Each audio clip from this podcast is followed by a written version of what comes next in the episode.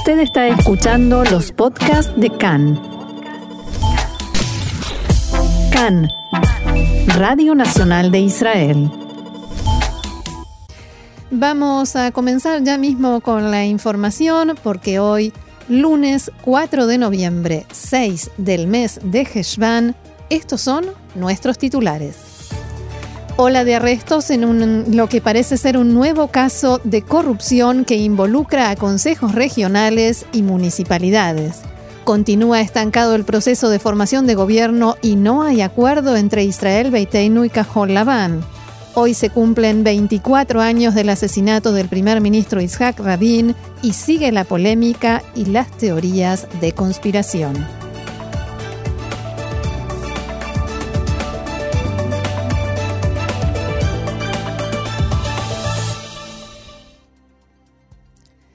Vamos entonces al desarrollo de la información. En estos momentos y desde primera hora de la mañana se está produciendo una ola de arrestos en el marco del descubrimiento de lo que presuntamente sería un gran caso de corrupción involucrando varios consejos regionales y municipalidades del país. Entre los arrestados se encuentran importantes figuras encabezadas por dos presidentes de consejos regionales, un ex asesor de ministerio y activista del partido Likud, que actualmente es el encargado de las relaciones entre la municipalidad de Natania y el gobierno nacional y un alto rango de una empresa estatal. Según las sospechas, empresas constructoras que realizaban trabajos de infraestructura habrían recibido beneficios y presupuestos más elevados de lo normal sin justificación aparente a cambio de sobornos. La policía requisó las oficinas de los sospechosos y encontró algunos bienes que podrían ser incriminatorios. De confirmarse las teorías de los investigadores, los detenidos serán acusados por los delitos de corrupción, fraude, blanqueamiento de fondos y evasión de impuestos, entre otros. Los proyectos presuntamente involucrados con esta gran causa de corrupción son carreteras y rutas construidas en los últimos años en la zona de Haifa y Akrayot esto es, en el norte del país. Fueron detenidos además hasta el momento otros siete funcionarios de alto rango en grandes y conocidas empresas de ingeniería y supervisión de construcción que trabajan en numerosos proyectos de infraestructura y transporte en todo el país, así como los dueños de las empresas. Se los acusa de entregar evaluaciones engañosas para favorecer los fraudes de las empresas constructoras y justificar los presupuestos más elevados que se les otorgaron. Varios de los detenidos serán llevados hoy al juzgado de paz de Rishon LeZion para que se determine la extensión de la detención. En el marco de la tensión en la frontera con Gaza, en la que varios cohetes fueron disparados contra Sderot durante el fin de semana, uno de los cuales, recordemos, impactó en una vivienda, la Jihad Islámica niega los informes de medios israelíes, según los cuales uno de los comandantes de la organización terrorista, el general del Comando Norte, Bab Abu al-Ata, fue quien dio la orden de disparar los cohetes hacia la zona de Sderot y otras poblaciones cercanas. De acuerdo con el reporte de Khan, la Jihad Islámica le comunicó a la inteligencia egipcia que tanto Abu al-Ata como el resto de los líderes de la organización están comprometidos con los acuerdos de cese de fuego. Otras fuentes palestinas en Gaza indicaron a medios israelíes que quienes están detrás de los lanzamientos son activistas rebeldes de la yihad islámica, sin contar con el permiso o la aprobación del liderazgo de la organización.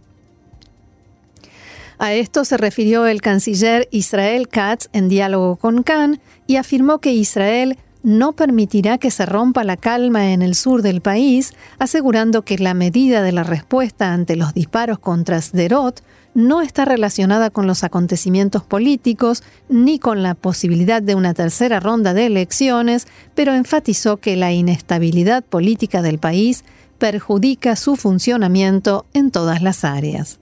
Entre tanto, la Unión Europea condenó el lanzamiento de cohetes producido el, pasado fin de semana contra las poblaciones del sur de Israel.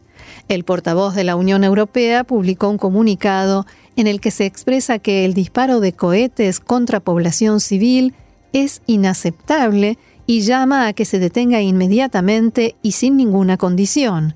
Se dijo en el comunicado además que se debe actuar para evitar una escalada y proteger así vidas humanas que tanto israelíes como palestinos tienen derecho a vivir con paz y seguridad y que solo una solución política podrá poner fin a la violencia. Los habitantes de la ciudad de Sderot abrieron una exhibición a modo de protesta luego de que nuevamente fueran disparados varios cohetes contra esta ciudad durante el fin de semana, más precisamente 10, uno de los cuales impactó en una vivienda. En la exhibición se pueden ver 120 sillas vacías que simbolizan los asientos en la Knesset, cada una con el nombre de un parlamentario, señalando que ninguno de ellos acudió a la ciudad para apoyarlos luego de los incidentes y la tensión de este fin de semana. La carta exhibida en la exposición reza lo siguiente, abro comillas, Sderot merece la misma importancia que Tel Aviv. Esto debe dejar de ser simplemente un slogan. Ha llegado el momento que la respuesta en Gaza ante un ataque sobre Sderot o contra cualquier lugar del sur sea similar a la de un ataque contra las torres Azrieli en Tel Aviv. Y el líder de Hamas en la franja de Gaza, Sinuar, desmintió que se estén llevando a cabo contactos para un intercambio de prisioneros, en sus palabras, entre Israel y su organización, debido a que Israel no puede tomar decisiones críticas en esta etapa, según explicó. Abro comillas, Israel ni siquiera tiene un gobierno que pueda aprobar un presupuesto o un gabinete reducido que pueda tratar asuntos de seguridad, como la amenaza de Irán. Nosotros estamos dispuestos a liberar a nuestros prisioneros e invertir esfuerzos en este tema, palabras de Igia Sinuar. Ayer el coordinador de asuntos de desaparecidos y secuestrados en la oficina del primer ministro, Yaron Blum, decía no solo que hay contactos, sino que también que hay avances en estos contactos para un acuerdo de intercambio. Fuentes palestinas informaron que el delegado de Naciones Unidas para Medio Oriente, Nikolai Mladenov, se reunió hoy con los líderes de Hamas en la franja de Gaza para conversar sobre la posibilidad de llevar a cabo elecciones en la margen occidental. Y el ministro palestino de Vivienda, Muhammad Ziara, informó que Kuwait transfirió 3 millones de dólares destinados a la construcción de infraestructura en la franja. Según Ziara, Kuwait transferirá 200 millones de dólares para la construcción en Gaza. Más información. Los representantes de la población árabe israelí comenzaron ayer una manifestación y huelga de hambre frente a la residencia del primer ministro en protesta por la creciente e intensa violencia en esta comunidad. El lema de la demostración es Queremos vivir sin violencia y sin crímenes. En la tarde de ayer, en la carpa de protesta, los líderes de instituciones árabes israelíes llevaron a cabo una conferencia de prensa en la que denunciaron lo que califican de impotencia e inacción de la policía y el gobierno en el trato de la delincuencia y la criminalidad en la sociedad árabe israelí. Los líderes transmitieron un comunicado en el que reclaman que el gobierno tiene que decretar la situación de emergencia e impulsar y poner en funcionamiento un plan oficial, organizado y ordenado de lucha contra la violencia y la criminalidad y destinar los recursos necesarios para ello, como así también para requisar todo el armamento ilegal e impedir que éste continúe infiltrándose en poblaciones árabes. Al respecto, el titular de la Comisión de Seguimiento de la Población Árabe Israelí, Muhammad Barake, declaró a Khan.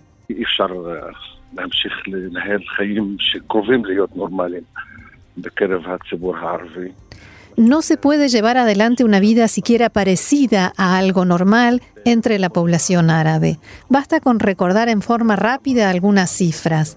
El promedio de asesinatos en la margen occidental por cada millón de personas es de 9 por año, en Jordania 11 y entre la población árabe israelí 52. Desde el año 2000, 1.395 personas perdieron la vida en este tipo de crímenes en la sociedad árabe israelí y 79 este año.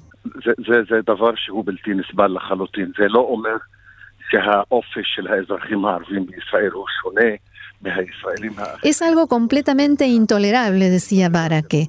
Esto no significa que la idiosincrasia de los árabes israelíes es diferente.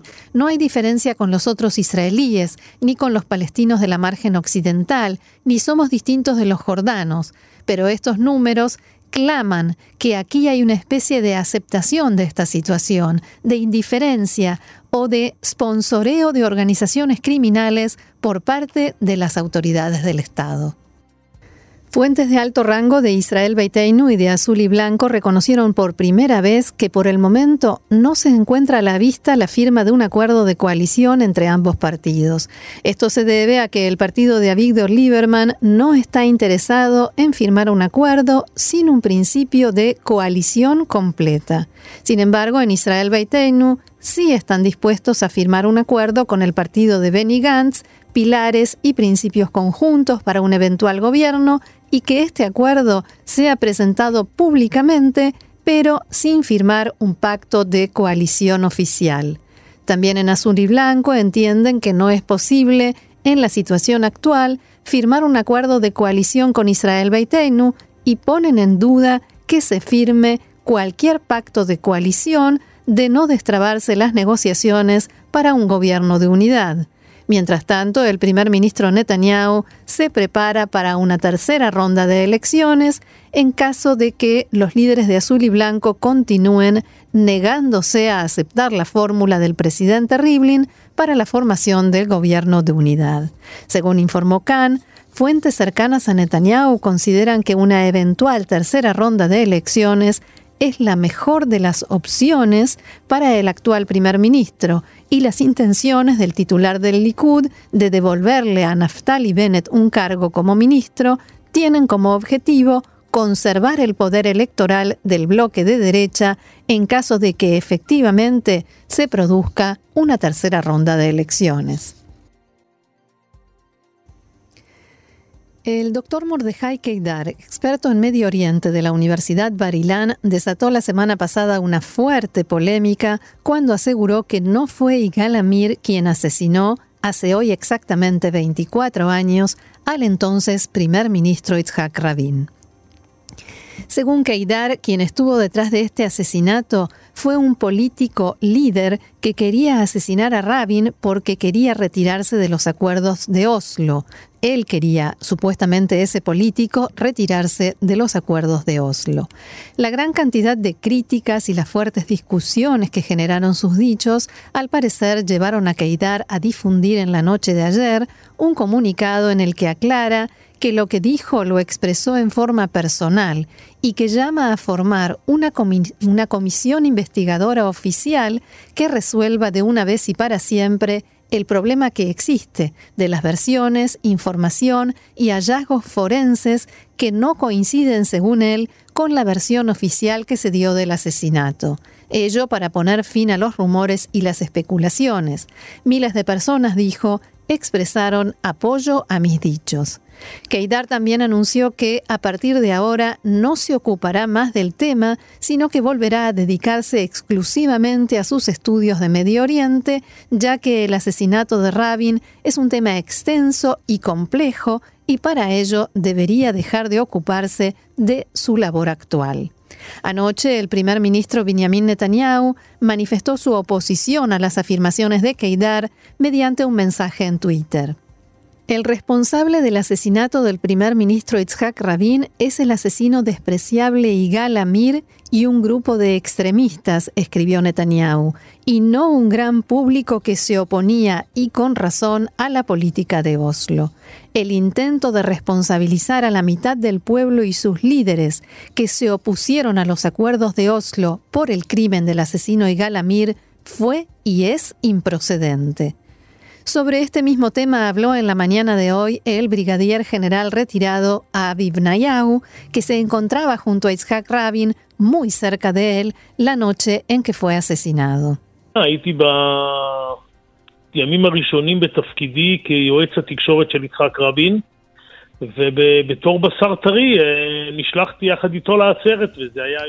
Yo estaba en mis primeros días en el cargo de asesor de prensa de Itzhak Rabin y como era nuevo me mandaron a acompañarlo a ese acto, a estar todo el tiempo pegado a él una sensación de mucho impacto, estimulante, al ver la gran cantidad de gente que vino a la plaza.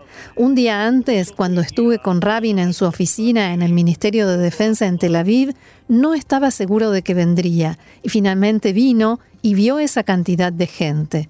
Y es cierto, Itzhak Rabin estuvo a punto de no ir esa noche, tenía miedo de que llegara el momento de su discurso y que la plaza estuviera semi vacía.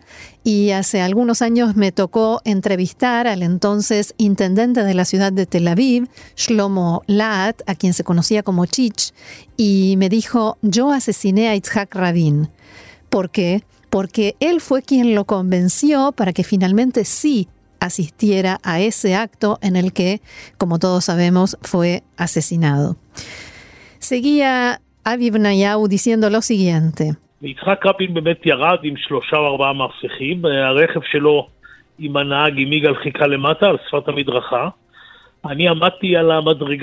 Itzhak Rabin bajó con tres o cuatro custodios y el auto con su chofer, Igal, lo estaba esperando abajo junto a la vereda. Yo estaba parado en el tercer escalón, desde donde tenía una vista excelente, junto con Aliza Goren y Moti Sasson, el intendente de Jolón. Y de pronto veo el arma que le apunta, y Galamir sostenía el arma, le apuntó y disparó tres veces. Vi los flashes de fuego. Aliza me dijo, puede ser que sea una maniobra del servicio de seguridad. Y yo le dije, ¿qué maniobra? Vi los disparos y entonces los custodios lo metieron dentro del auto y le dijeron al chofer Igal que arrancara. En la entrevista con Khan, Nayau decía que, visto desde la perspectiva actual, con el tremendo sistema de seguridad que existe hoy en día, parece imposible, pero esa noche no lo fue.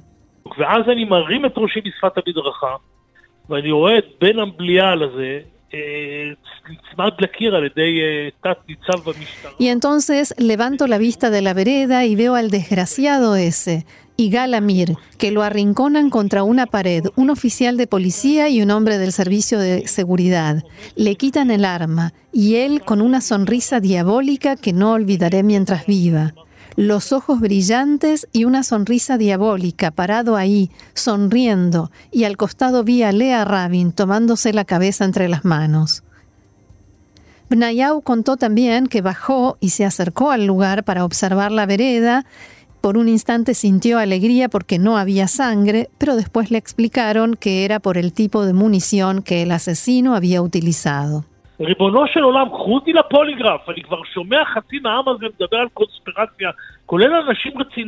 Por Dios, llévenme a un polígrafo. Ya escucho a la mitad del pueblo hablando de conspiraciones, incluyendo gente seria. Mordejai Kedar es uno, pero ya hay demasiados. Hay demasiada gente que dice algo hubo. Pérez lo mató, el servicio de seguridad lo asesinó, hubo disparo, hubo bala, no hubo y Galamir ya tiene un partido para sacarlo de la cárcel. Sencillamente me hierve la sangre. Yo todavía estoy vivo. Llévenme al polígrafo, que testimonien todos los que me vieron y que esto se termine de una vez por todas. En el Moshav Talmey Eliyahu, en el sur del país, una mujer fue asesinada en la tarde de ayer, según sospechan las autoridades, por su esposo. Se trata de Esther Aronovich, de 70 años de edad, profesora de música, tiene, tiene cuatro hijos y nueve nietos. El sospechoso, como decíamos, su marido de 70 años de edad, médico, que eh, se mm, sospecha que disparó tres veces en la cabeza de su esposa y huyó. La policía lo atrapó dos horas después cuando el hombre se accidentó mientras trataba de escapar y sufrió heridas leves. Según relataron los vecinos, la pareja estaba en pleno proceso de divorcio por iniciativa de la mujer. La policía encontró el arma que el hombre tenía con licencia oficial en calidad de médico que trabajaba como voluntario en organizaciones de ayuda humanitaria, estaba en contacto, fue el primer médico israelí en contacto con la Cruz Roja Internacional, se dedicaba a ayudar a eh, tribus indígenas fuera del país En fin, ese señor eh, se sospecha que asesinó a su esposa. Tras conocerse la noticia, Hagit Per, presidenta de la ONG Naamat, destacó en declaraciones a Cannes que 12 mujeres fueron asesinadas a manos de sus esposos en este año, tres en menos de los dos últimos meses.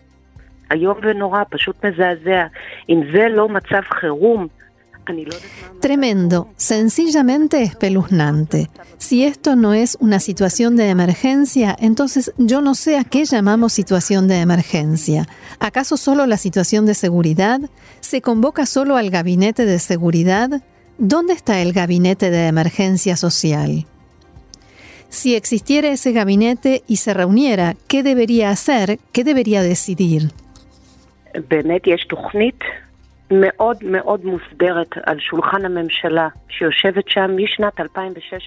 Realmente existe un programa muy organizado y estructurado que está sobre la mesa del gobierno desde 2016 y al que nadie le ha prestado la menor atención. Llegó el momento de sacarlo del cajón donde lo guardaron. El programa tiene una serie de medidas para tratar la violencia familiar, incluido el tratamiento de hombres, manejo de las emociones, de la frustración, de las separaciones. Se trata de un proceso. Un asesinato no es algo que sucede en un día, es un proceso y hay señales de alerta. ¿Qué podría hacer el gobierno con situaciones que suceden en la intimidad de la pareja, que a veces nadie conoce? Si elevamos el nivel de concientización y de conocimiento de esas señales de alerta y que la gente sepa cuándo la situación se deteriora, cuándo estamos frente a una persona obsesiva, ante celos enfermizos, cuándo hay que prestar atención a detalles y que la gente sepa a quién recurrir, cómo recibir ayuda, si esto sucede, yo creo que sí lograremos reducir los casos de violencia.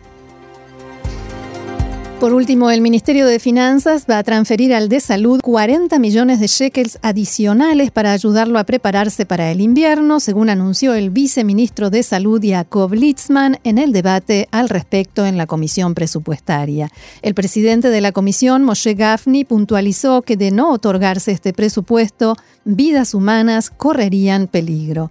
Por su parte, Litzman dijo que el sistema de salud se encuentra faltante de presupuesto desde hace años y que necesita 3 mil millones de shekels para normalizarse.